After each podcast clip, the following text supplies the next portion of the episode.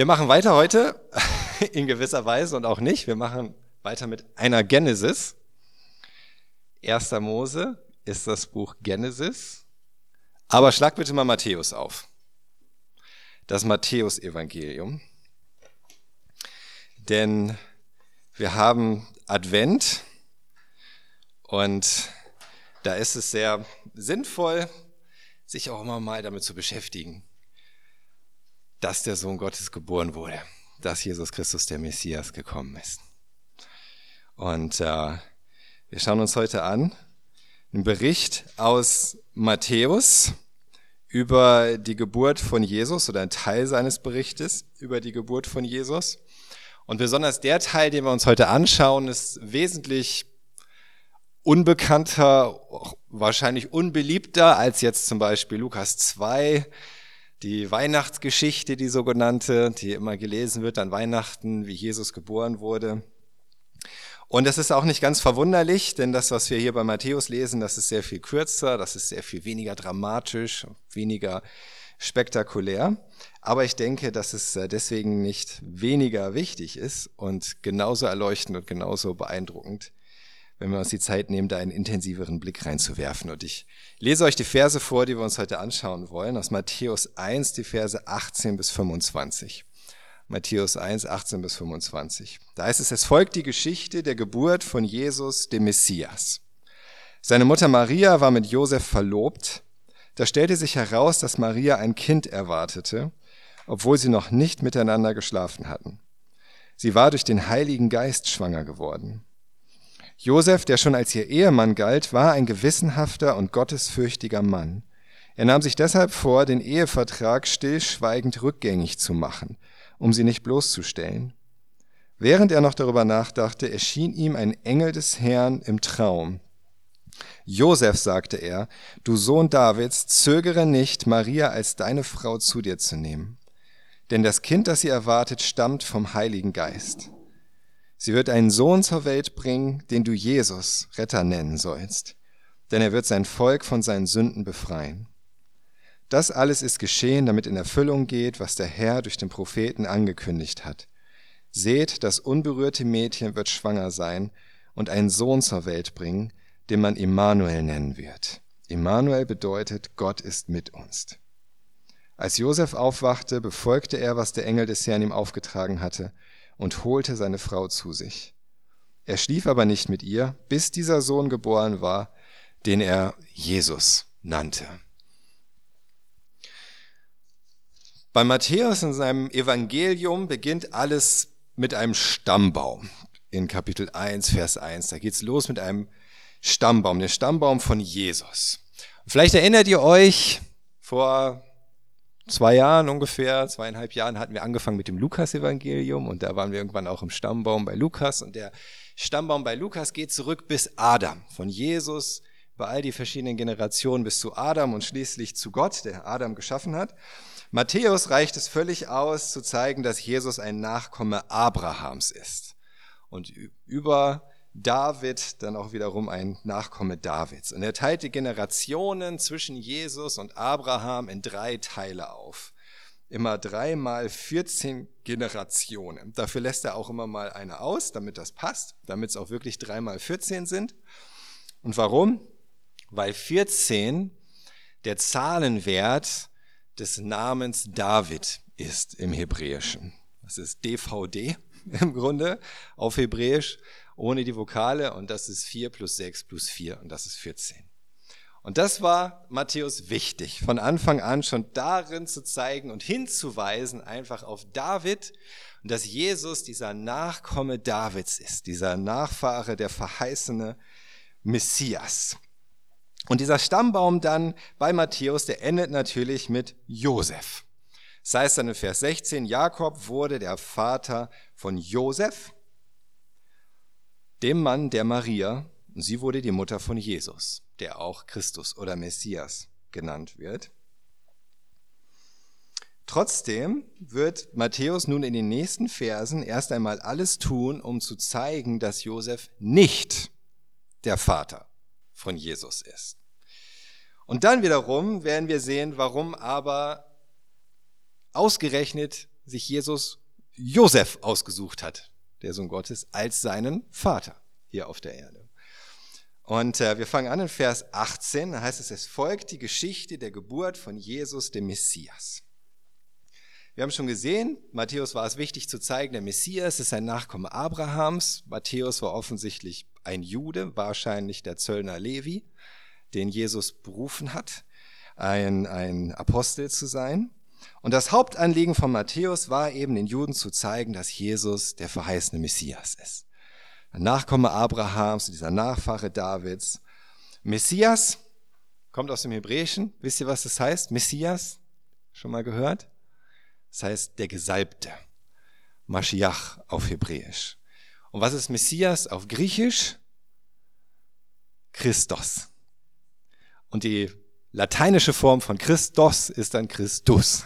Denn wo immer die Griechen os hinten machen, machen die Lateiner us hinten. Das ist praktisch die gleiche Form. Also das bedeutet der Messias, der Gesalbte.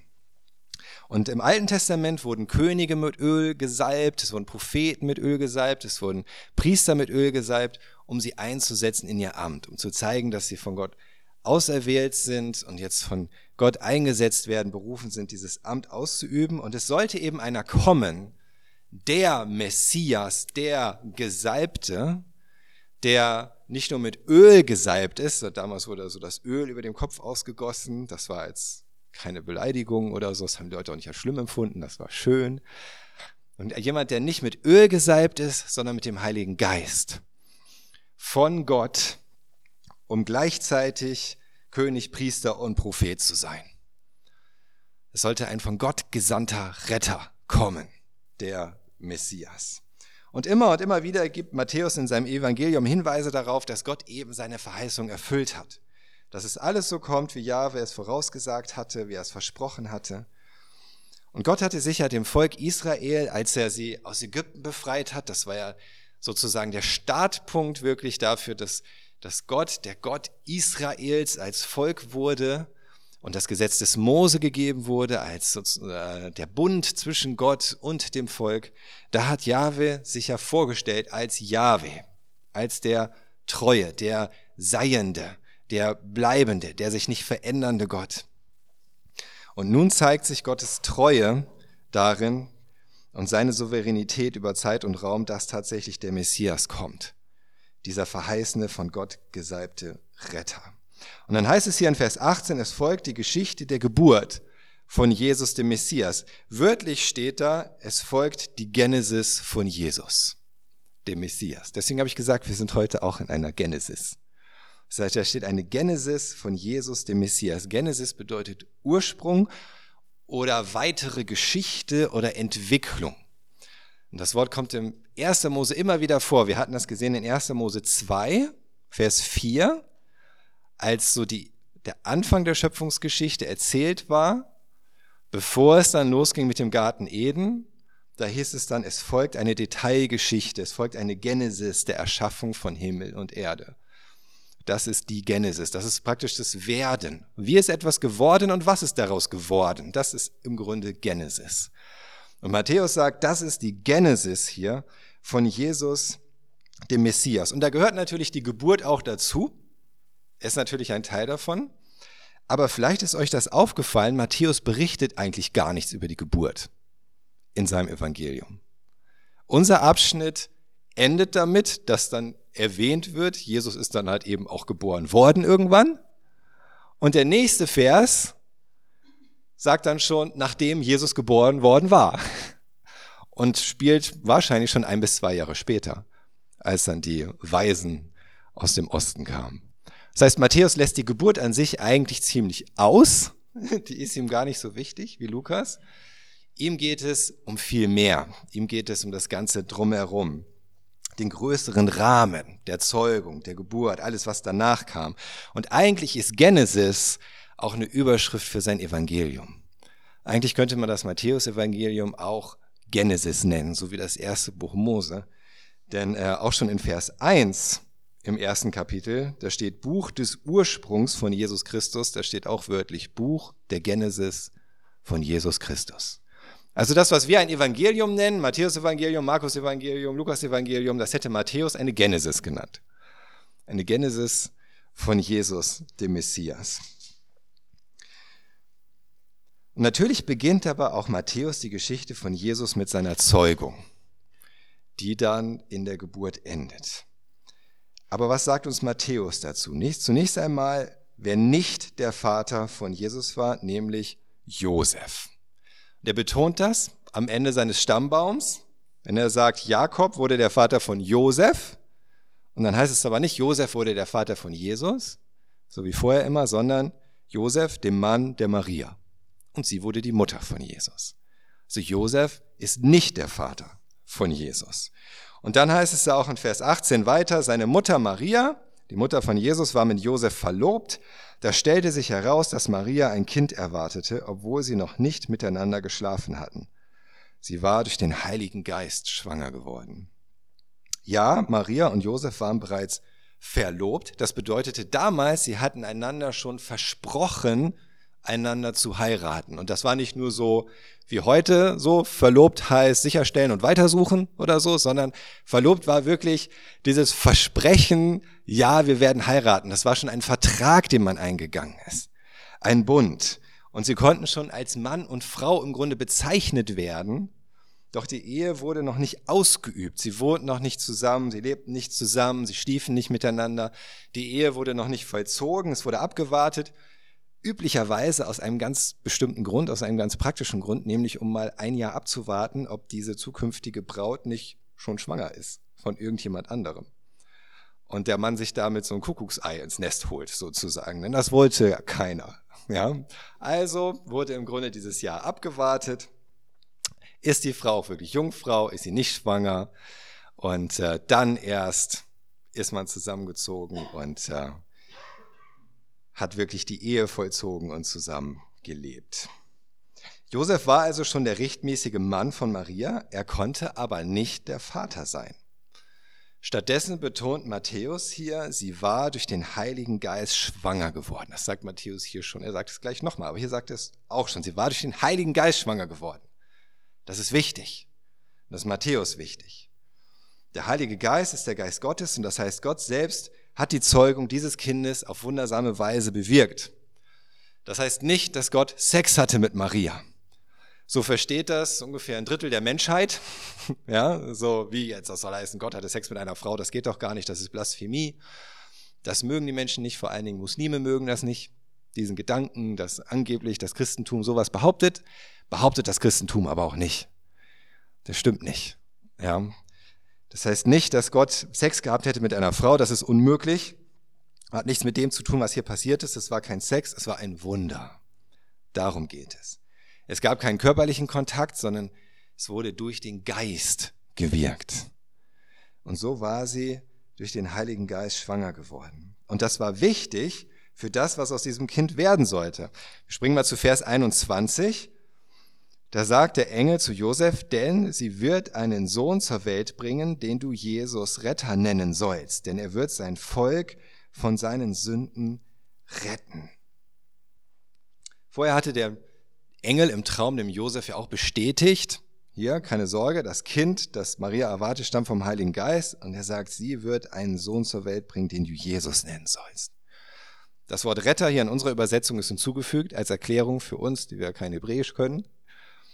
Aber die Menschen damals wussten, Jesus ist die griechische Form des hebräischen Jehoshua oder die Kurzform von Jehoshua, habt ihr bestimmt auch schon gehört, Jeshua, oder? Jehoshua ist das, was wir im Alten Testament in der Regel übersetzen mit Josua. So Josua und Jesus ist eigentlich der gleiche Name. Das bedeutet Jehoshua, Jahwe ist die Rettung. Das sollte sein Name sein. Jahwe ist die Rettung. Jesus Christus, der Messias, sollte das Volk Gottes aus ihren Sünden retten für Jahwe, für Gott den Allmächtigen. Wie konnte das gehen? Und da kommt es eben. Es konnte nur gehen, indem Jesus auf der einen Seite Mensch ist, denn nur als Mensch konnte er für die Menschen ein gerechtes Leben leben, wie Menschen vor Gott gerecht leben sollen. Er konnte nur als Mensch dann auch als gerechter Mensch ans Kreuz gehen, um für die Menschen zu bezahlen. Denn das war ja sein Auftrag. Er sollte die Menschen aus ihren Sünden retten. Und wie geht das?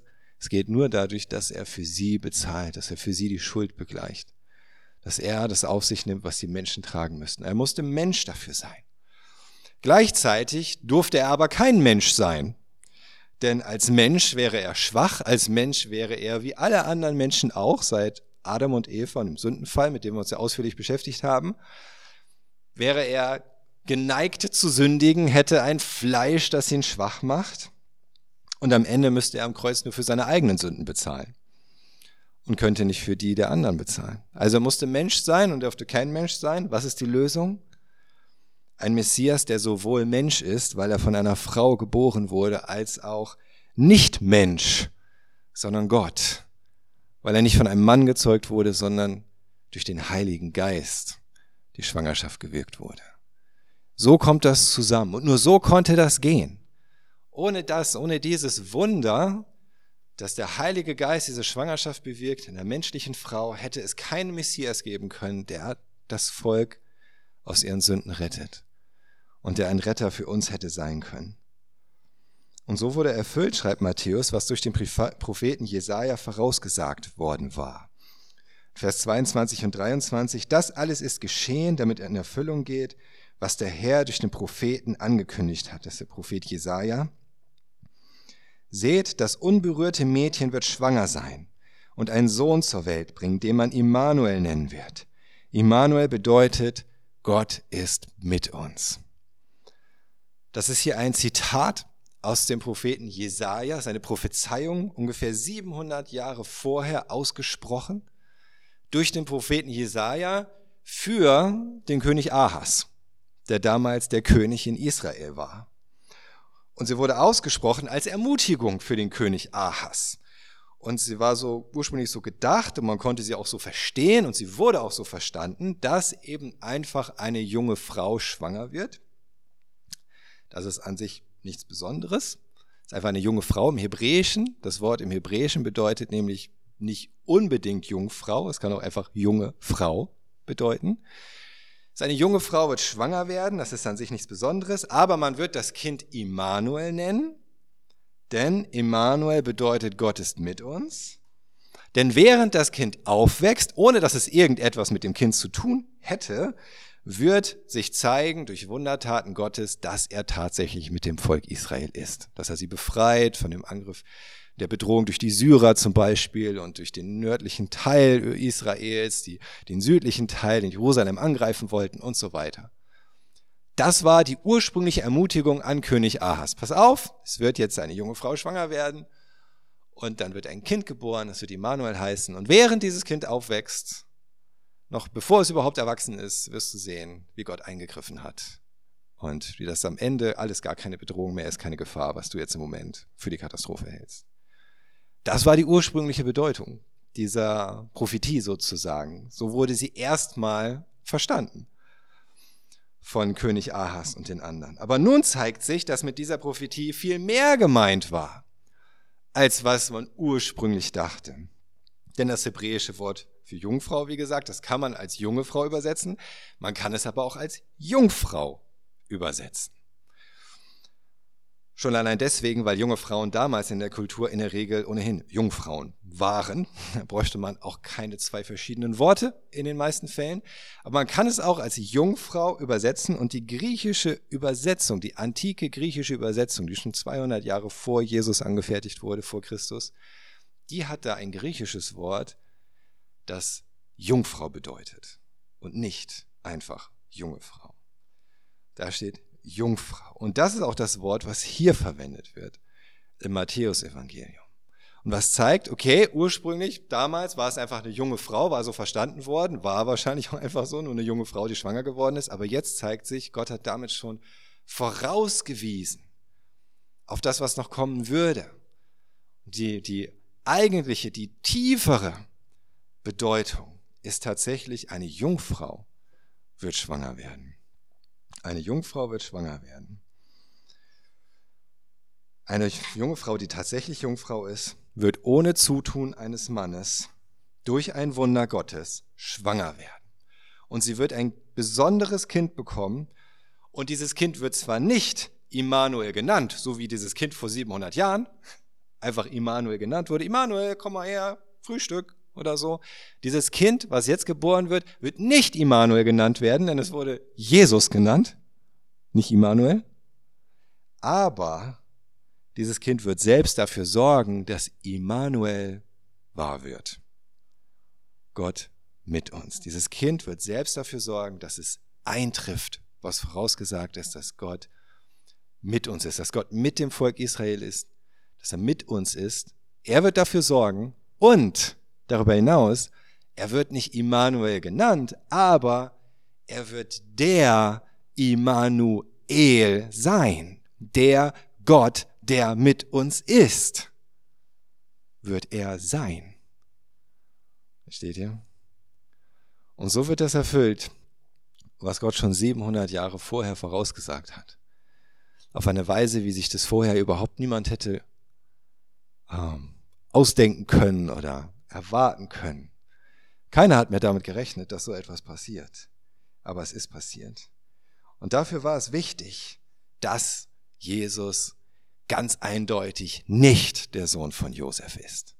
Deswegen betont Matthäus das so. Nein, er war der Sohn der Maria, nicht der Sohn von Josef.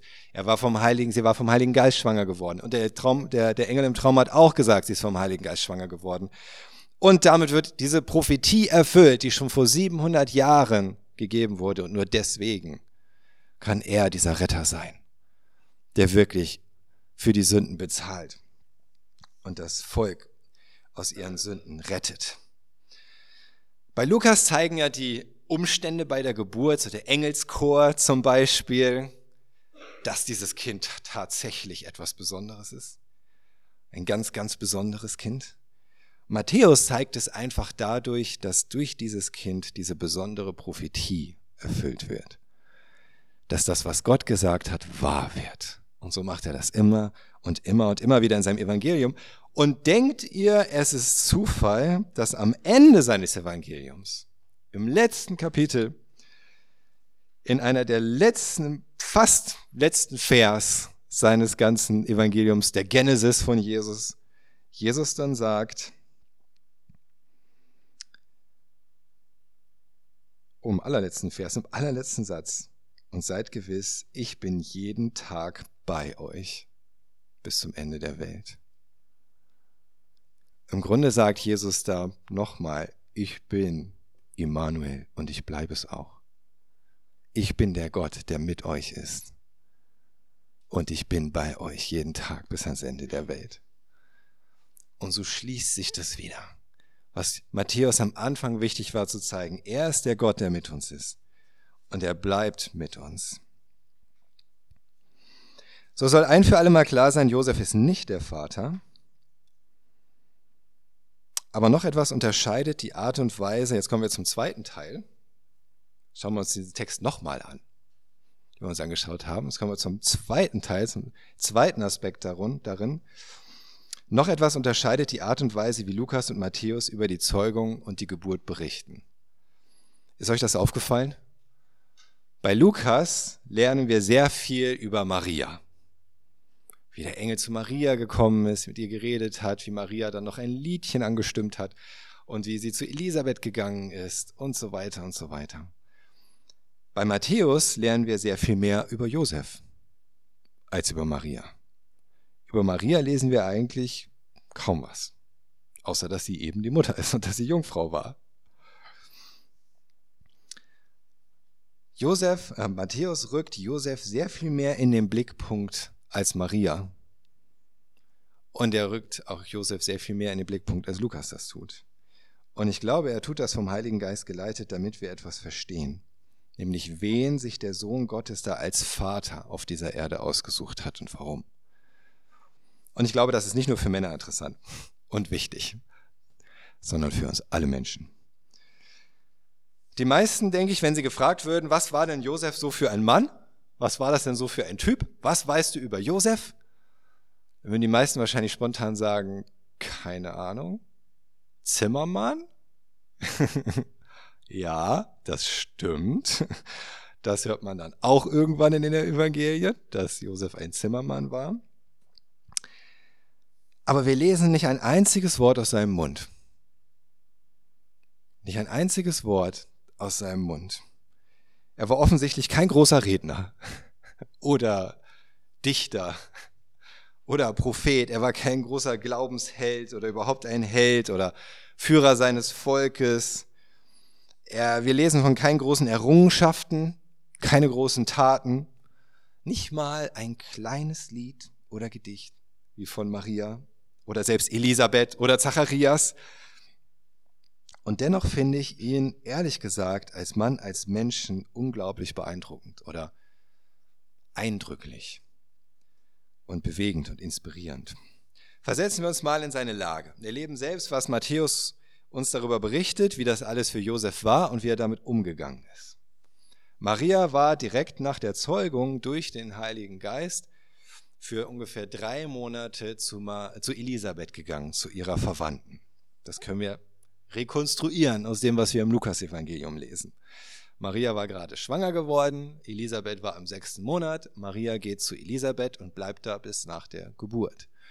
Das heißt, das erste Trimester von Marias Schwangerschaft war sie so ein bisschen weg vom Fenster, war nicht da, äh, war auch jetzt keine große besondere Sache. Sie waren ja auch noch nicht verheiratet, Josef und Maria. Also ist sie mal eben drei Monate zu ihrer Verwandten, zu Elisabeth gereist.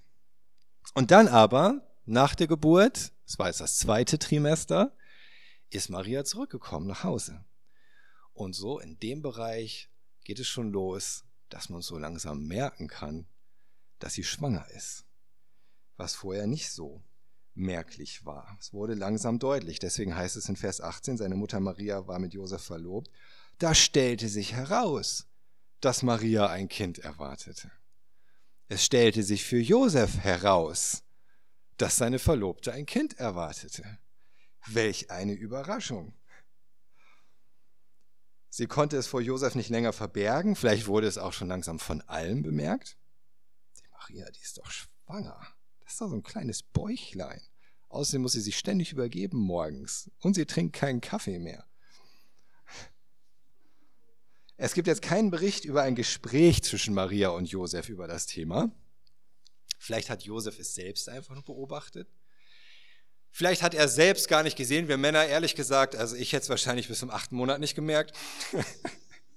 ich hätte nur gedacht, oh, die hat aber zugenommen. Vielleicht hat er das Gerede gehört der Leute. Sie wohnten ja nicht zusammen, vielleicht hatten sie gar nicht viel miteinander zu tun im Alltag. Und die Leute fangen an zu reden und er hat das mitbekommen, egal wie. Zu realisieren, dass seine eigene Verlobte auf einmal schwanger war, ich denke, das würden die meisten Männer von uns doch ziemlich aus der Bahn werfen. Vielleicht sogar richtig in Rage bringen, oder? Boah, sie hat mich betrogen. Aber wie ist das bei Josef? Das heißt dann hier im Vers 19, Josef, der schon als ihr Ehemann galt, war ein gewissenhafter und gottesfürchtiger Mann. Er nahm sich deshalb vor, den Ehevertrag stillschweigend rückgängig zu machen, um sie nicht bloßzustellen. Josef wurde nicht wütend oder rachsüchtig. Im Gegenteil, Matthäus beschreibt ihn in unserer Übersetzung als gewissenhaft und gottesfürchtig. Wörtlich steht er einfach als gerecht. Josef war ein gerechter Mann. Und jetzt denkst du vielleicht, gerecht? Also ich in der Situation hätte es als äußerst gerecht empfunden, wenn Maria, die offensichtlich gegen Gottes Gebote verstoßen hat und Josef betrogen hatte, dass sie ihrer Schuld entsprechend bestraft wird, oder? Wäre das nicht gerecht eigentlich? Und würde nicht jemand, der selbst gerecht ist, das mit Recht auch von seinen Mitmenschen fordern? Ist das nicht auch häufig so, dass wir so ticken? Wenn ich selbst ein ordentlicher Typ bin, dann möchte ich auch gerne, dass andere ordentlich sind. Wenn ich selbst mich für gerecht halte, dann habe ich auch ein hohes Maß, einen hohen Maßstab an andere und ihre Gerechtigkeit. Wenn ich mich selbst für, de für demütig oder bescheiden halte, dann bin ich ganz allergisch, wenn andere so unbescheiden daherkommen, so angeberisch. Wäre das nicht gerecht gewesen? Müsste er nicht noch ungehaltener auf diese Ungerechtigkeit und Sünde reagieren? Sein ganzes Leben hat er gewartet auf im Grunde seine Frau, die, wie er, sich aufgehoben hat für die Ehe. Darauf hat er gewartet, irgendwann diese eine Frau zu heiraten. Und dann das. Und dennoch offensichtlich kein Hass, keine Bitterkeit in seinem Herzen. Und schon bevor der Engel ihm im Traum erscheint und alles erklärt, können wir lernen, wie sich Josefs Gerechtigkeit in seinem Herzen auswirkt auf seine Handlung. Was bedeutet gerecht? Gerecht ist ein ziemlich allgemeines Wort. Und es bezieht sich sowohl auf unsere Einstellung gegenüber unseren Mitmenschen, als auch unsere Einstellung gegenüber Gott. Beides hat etwas damit zu tun, gerecht zu sein. Gerecht gegenüber den Menschen bedeutet nicht bevorzugend, nicht übervorteilend, nicht betrügerisch, nicht unzuverlässig. Man kann das mit gewissenhaft zusammenfassen. Gerecht gegenüber Gott bedeutet nach Gottes Willen fragend, mit dem Ziel, seinen Geboten zu folgen, das Leben nach Gott ausgerichtet. Und ich denke, das kann, kann man gut mit gottesfürchtig beschreiben. Deswegen denke ich hier in unserer Übersetzung gewissenhaft und gottesfürchtig. Josef ist also gerecht und deswegen selbst in seinem Verhalten anderen Menschen gegenüber gewissenhaft. Ehrlichkeit, Zuverlässigkeit sind ihm wichtig. Aber seiner Verlobten gegenüber, die scheinbar weder ehrlich noch zuverlässig war, begegnet er mit Nachsicht. Josef ist gottesfürchtig, sich nach Gottes Geboten zu richten, Sünde zu meiden, Gott mit seinem Leben zu ehren, das ist ihm wichtig. Und doch seiner Verlobten, die offenbar eine der schlimmsten Sünden begangen hat, die mit Ehebruch gleichzusetzen wäre, damals, die nach dem Gesetz des Mose mit der Todesstrafe hätte geahndet werden können, dieser schenkt er Vergebung in seiner Gerechtigkeit. Zu der Zeit damals wurden Ehebrecherinnen in der Regel nicht mehr gesteinigt, in der Regel, sondern stattdessen wurde einfach ihre, ihre Schuld öffentlich gemacht und ihre Strafe war die immerwährende tiefe Verachtung und Schande in der Gesellschaft. So wurden die Ehebrecherinnen bestraft. Aber Josef wollte weder das eine, die Schneidigung, noch das andere, diese Schande für Maria. Ich denke, wir sehen, er konnte sich nicht mehr vorstellen, die Ehe mit ihr zu führen. Schließlich hatte sie ja offensichtlich ihr Herz einem anderen gegeben. Und er denkt, was macht das für einen Sinn? Aber er hatte keine Sehnsucht in seinem Herzen, sie dafür leiden zu lassen. Ob und wie Maria für ihre scheinbare Sünde bestraft werden würde, konnte Josef ganz dem Urteil Gottes überlassen. Und dazu hatte Josef offensichtlich auch ein demütiges Herz. Denn er hat sich offenbar gedacht, wenn sie sich in einen anderen verliebt hat, dann soll sie doch mit ihm glücklich werden. Warum sollte sie auch mich nehmen wollen? Es kann gut sein, dass Josef doppelt so alt war wie Maria. Das Maria war wahrscheinlich so 16, 17 Jahre alt. Josef war wahrscheinlich 30, 35 Jahre alt. Das war das Durchschnittsalter für einen jüdischen Mann damals bei der Heirat. Das heißt, er war wahrscheinlich gut und gern oder vielleicht sogar noch mehr als doppelt so alt wie Maria. Und er hat sich vielleicht gedacht, naja, Vielleicht bin ich einfach zu alt für sie. Vielleicht hat sie sich einen Jüngeren gesucht, sich an einen Jüngeren verliebt. Aber besonders bemerkenswert finde ich, wie Josef Verantwortung übernimmt für Maria an dieser Stelle, oder? Er übernimmt Verantwortung für sie. Obwohl sie ihn nach allem Anschein betrogen hat und sich verantwortungslos verhalten hat. Und das heißt ja stillschweigend. In anderen Übersetzungen heimlich will er diesen Vertrag auflösen, will er sie wieder entlassen. Er will zu ihren Eltern gehen, sie freigeben. Ohne ein Drama daraus zu machen, ohne sich selbst als moralisch überlegen darzustellen. Wir müssen uns klar machen, er verzichtet dadurch auch auf diese Gelegenheit, äh, sicherzustellen, dass alle wissen, dass es nicht seine Schwäche war und nicht sein Fehltritt, weswegen die Maria schwanger geworden war. Denn das werden sich auch einige gedacht haben. Ah, schau mal. Der gerechte Josef konnte nicht warten. Hm? Aber er verzichtet darauf, das sicher, das, das richtig zu stellen. Und er nimmt das hin, dass Leute sogar denken, er wäre am Ende der Verantwortliche dafür. Und wir sollten nicht denken, das Ganze hätte Josef nicht dennoch zutiefst erschüttert oder traurig gemacht, denn letzten Endes macht euch klar, er hat gerade alles verloren. Er hat im Grunde gerade alles verloren, worauf er die letzten Monate, Jahre gewartet hat, sich gefreut hat. Seine wunderbare Verlobte weg. Das Bild, das er sich von ihr gemacht hatte als gottgefälliger Ehefrau, weg. Seine Vorstellung einer Zukunft als glückliche Familie unter dem Segen Gottes, weg. Seine Ehre. Denn ganz egal, was er tat, die Leute würden sich Gedanken machen. Sie würden tuscheln, tuscheln, lästern, ihn vielleicht mitleidig anschauen. Ach, guck, der arme Josef ist betrogen worden. Oder sie würden ihn verächtlich anschauen. Was hat der Josef da angestellt? Und vielleicht ist sein Gottvertrauen dadurch auch ganz schön auf die Probe gestellt worden. Und vielleicht kennst du solche Momente, wo sowas passiert. Wie konnte Gott das zulassen? Obwohl Josef doch alles tat, um ein gerechter, gottesfürchtiger Mann und Ehemann zu sein. Und wie sehr ihn das alles mitgenommen beschäftigt hat, wie schwer ihm diese Entscheidung fiel, was ist das Richtige zu tun, hat er die innerliche Kraft dazu, das auch durchzustehen, das sehen wir daran, dass es hier sogar heißt, während er immer noch darüber nachdachte, schreibt Matthäus. Er war immer noch dabei, darüber nachzugrübeln, hin und her zu überlegen, als ihm endlich der Engel im Traum erschien. Und dass ihm dann der Engel erschien, das zeigt eben nicht nur, dass dieses Kind wirklich von Gott kam, sondern es zeigt auch, dass Gott ihn sieht, dass Gott Josef sieht. Gott weiß, was gerade in Josef vorgeht. Gott weiß, was er durchmacht. Gott weiß, was er braucht. Welche Kämpfe da in seinem Innern sind, welche Sorgen, welche Traurigkeit. Aber Gott sieht ihn. Und er kommt zu ihm. Und Josef war kein Priester. Josef war kein großer Schriftgelehrter. Er war kein Prophet. Er war offensichtlich ein stiller und bedachter Mensch. Josef war auch nicht einer dieser großen Macher, die ohne groß zu zögern aus der Hüfte schießen, ja, mutig vorangehen, sondern er war eher so ein Denker und Fühler im Grunde. Er wollte das Richtige tun, weil er Gott liebte.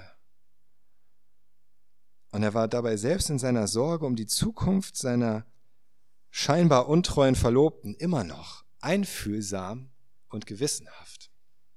Vielleicht war Josef hochsensibel. Wer weiß.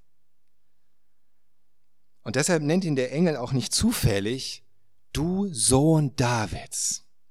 Der Engel kommt zu Josef und sagt, du Sohn Davids. Warum macht er das? Wir könnten darüber weglesen, ah ja, Sohn Davids, klar haben wir schon abgehakt, ist wichtig. Aber das ist nicht nur die Bestätigung, dass er ein Nachfahre des großen Königs ist, das wusste Josef auch selbst. Selbst ein Teil der Linie, die den Messias hervorbringen soll, sondern es ist noch viel mehr. Ein Sohn Davids, ein Sohn bedeutete damals auch nach der Art von. Sohn Gottes bedeutete, er ist wie Gott. Ein Sohn der Gerechtigkeit war ein gerechter Mensch. Ein Sohn der Ungerechtigkeit ein ungerechter Mensch. Ein Sohn Davids ein Mensch nach der Art Davids. Und das spricht ihm der Engel hier zu. Auch David war äußerlich nicht als der erkennbar, den Gott als König und Vorfahren des Messias auserwählt hatte. In 1 Samuel 16, Vers 7, 1 Samuel 16, Vers 7, da sagt Jahwe zu Samuel, dem Propheten, der den großen König für Israel aussuchen sollte, sieh nicht auf seine Erscheinung und seinen hohen Wuchs, ich habe ihn verworfen. Das ist einer der Brüder von David. Denn Gott urteilt nicht wie die Menschen. Der Mensch sieht nur das Äußere, Jahwe aber sieht das Herz. Die Menschen zu seiner Zeit sahen in Josef wahrscheinlich einen unscheinbaren, wenig beeindruckenden, nicht sehr vielversprechenden, einfachen Mann. Aber Gott sieht das Herz. Wie bei David, dem einfachen, aber von Herzen gottesfürchtigen und demütigen Hirtenjungen. Und er wollte einen Mann mit dem Herzen wie das von Josef als Ziehvater für seinen Sohn. Den hat Gott ausgesucht. Nicht den großen Priester, Schriftgelehrten oder Propheten oder den Macher. Wenn der Engel hier zu, zu Josef sagt, den du Jesus nennen sollst, dann bestätigt er damit diese Vollmacht, die der Vater hatte, über den Namen des Kindes zu bestimmen. Diese Vollmacht hatte der Vater des Kindes. Es hätte nicht gereicht, nur der Maria zu sagen, dass er Jesus heißen soll. Das hat, das wurde Maria auch gesagt. Aber es musste auch Josef gesagt werden. Denn Josef hatte letzten Endes die Entscheidung darüber. Und indem der Engel auch Josef das sagt, bestätigt er damit, du bist auserwählt als der Vater dieses Kindes, als der Vater des Sohnes Gottes. Und es ist kein Zufall, dass Josef der Ziehvater des Sohnes Gottes sein durfte. Und er war das auch nicht nur wegen seiner biologischen Abstammungslinie, sondern es war diese Sehnsucht nach Gerechtigkeit in seinem Herzen. Aber diese Sehnsucht nach Gerechtigkeit in Josefs Herzen, die forderte Opfer von ihm. Josef hat sich selbst dadurch einiges genommen, indem er dieser Gerechtigkeit folgen wollte. Er hat sich die Möglichkeit genommen, Genugtuung zu bekommen für dieses Unrecht, das ihm widerfahren ist. Dass seine Verlobte schwanger geworden ist. Er hat sich das, die Möglichkeit genommen, Vergeltung zu üben. Er konnte seinen guten Ruf nicht wiederherstellen. Er hat auch nicht versucht, Maria zur Rede zu stellen oder sie wieder für sich zu gewinnen, weil er dachte, sie hätte einen anderen. Oder sie vielleicht auch, wie das manch einer gemacht hätte, unter Druck zu setzen. Maria, du bist meine Frau. Und wenn du nicht bei mir bleibst, dann werden alle erfahren, was du für eine Schlampe bist. Das mal grob gesprochen. Hätte manch einer vielleicht gemacht. Aber Josef nicht. Keine Verurteilung, keine Vorwürfe, keine Drohungen. Und Josef diskutiert nicht mit dem Engel. Er gehorcht. Und das lesen wir dann am Ende in Vers 25. Er schlief aber nicht mit ihr, bis dieser Sohn geboren war, den er Jesus nannte. Er holte sie zu sich, damit Maria sicher ist. Und damit alle sehen, er stellt sich zu ihr und zu dieser Schwangerschaft. Auch wenn dann alle denken, er wäre schwach geworden. Aber obwohl er sie schon zu sich geholt hat, heißt es, er schlief nicht mit ihr, bis dieser Sohn geboren war, den er Jesus nannte. Das war wichtig. Es war wichtig, dass Matthäus das hier schreiben kann, dass er nicht mit Maria geschlafen hat, sodass einfach 100%ig unmissverständlich klar ist, dieses Kind, das dann geboren wurde, ist nicht Josefs Kind. Er hat doch nicht mit ihr geschlafen, nachdem er sie zu sich geholt hat. Es war keine Frühgeburt oder irgendetwas. Dieses Kind ist nicht von Josef. Und gleichzeitig bedeutete das für Josef aber auch, dass er selbst niemals rein praktisch die Gewissheit bekommen konnte, ob Maria tatsächlich noch Jungfrau war. Denn nach der Geburt war das zu spät, das festzustellen. Das heißt, er musste absolut vertrauen. Absolut vertrauen, dass Maria tatsächlich noch Jungfrau ist, dass das alles so stimmt. Was sie sagt, was der Engel gesagt hat, könnte sich niemals selbst davon vergewissern. Aber Gott wirkte durch Josefs Gottesfurcht und durch sein Vertrauen. Maria ist die Frau, die den Sohn Gottes austragen und gebären durfte, aber Josef ist der Mann, der für den als menschliches Baby geborenen Sohn Gottes die Verantwortung tragen musste und tragen durfte. Nicht Maria, Josef war für Jesus verantwortlich als Vater.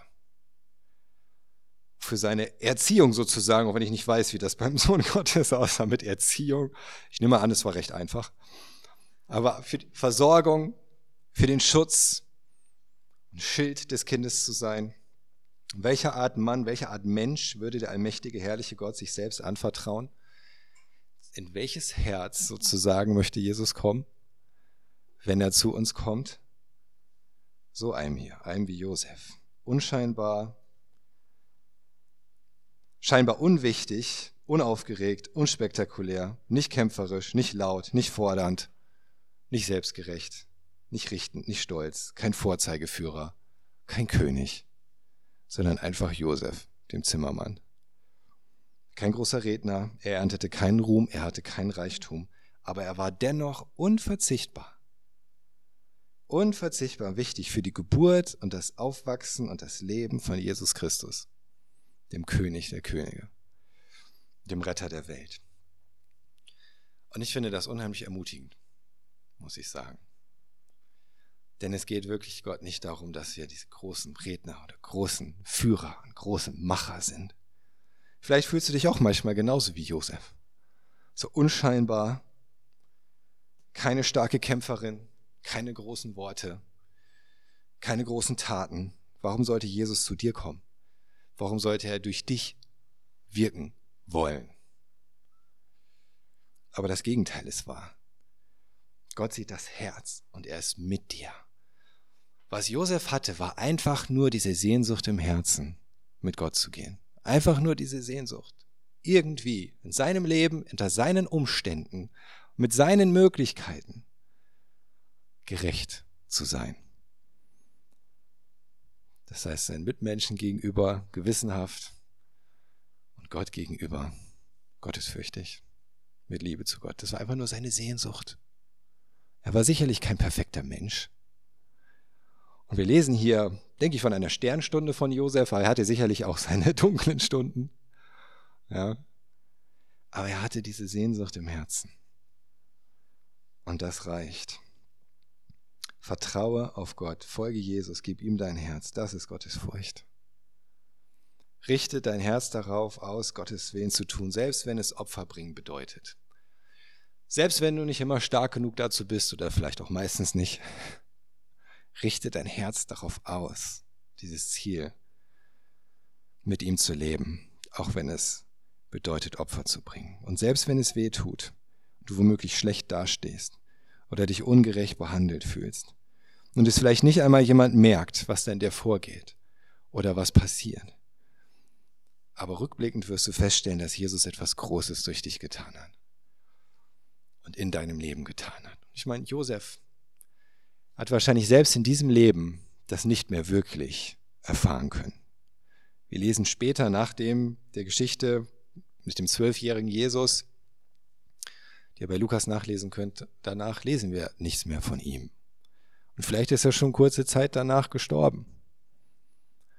Als Jesus dann öffentlich wirkte, war er offensichtlich schon nicht mehr da. Und schon gar nicht, als Jesus dann am Kreuz starb und tatsächlich das Volk aus ihren Sünden rettete. Aber er hat im Himmel gesehen. Davon bin ich überzeugt. Also lass dich nicht entmutigen. Denke nicht, dein Leben hier auf der Erde wäre irgendwie sinnlos, weil du dich schwach fühlst und unbedeutend und nicht wie einer dieser großen Menschen, die für Gott dies und das reißen oder berühmt sind. Rückblickend wirst du feststellen, dass Jesus etwas Großes durch dich und in deinem Leben getan hat.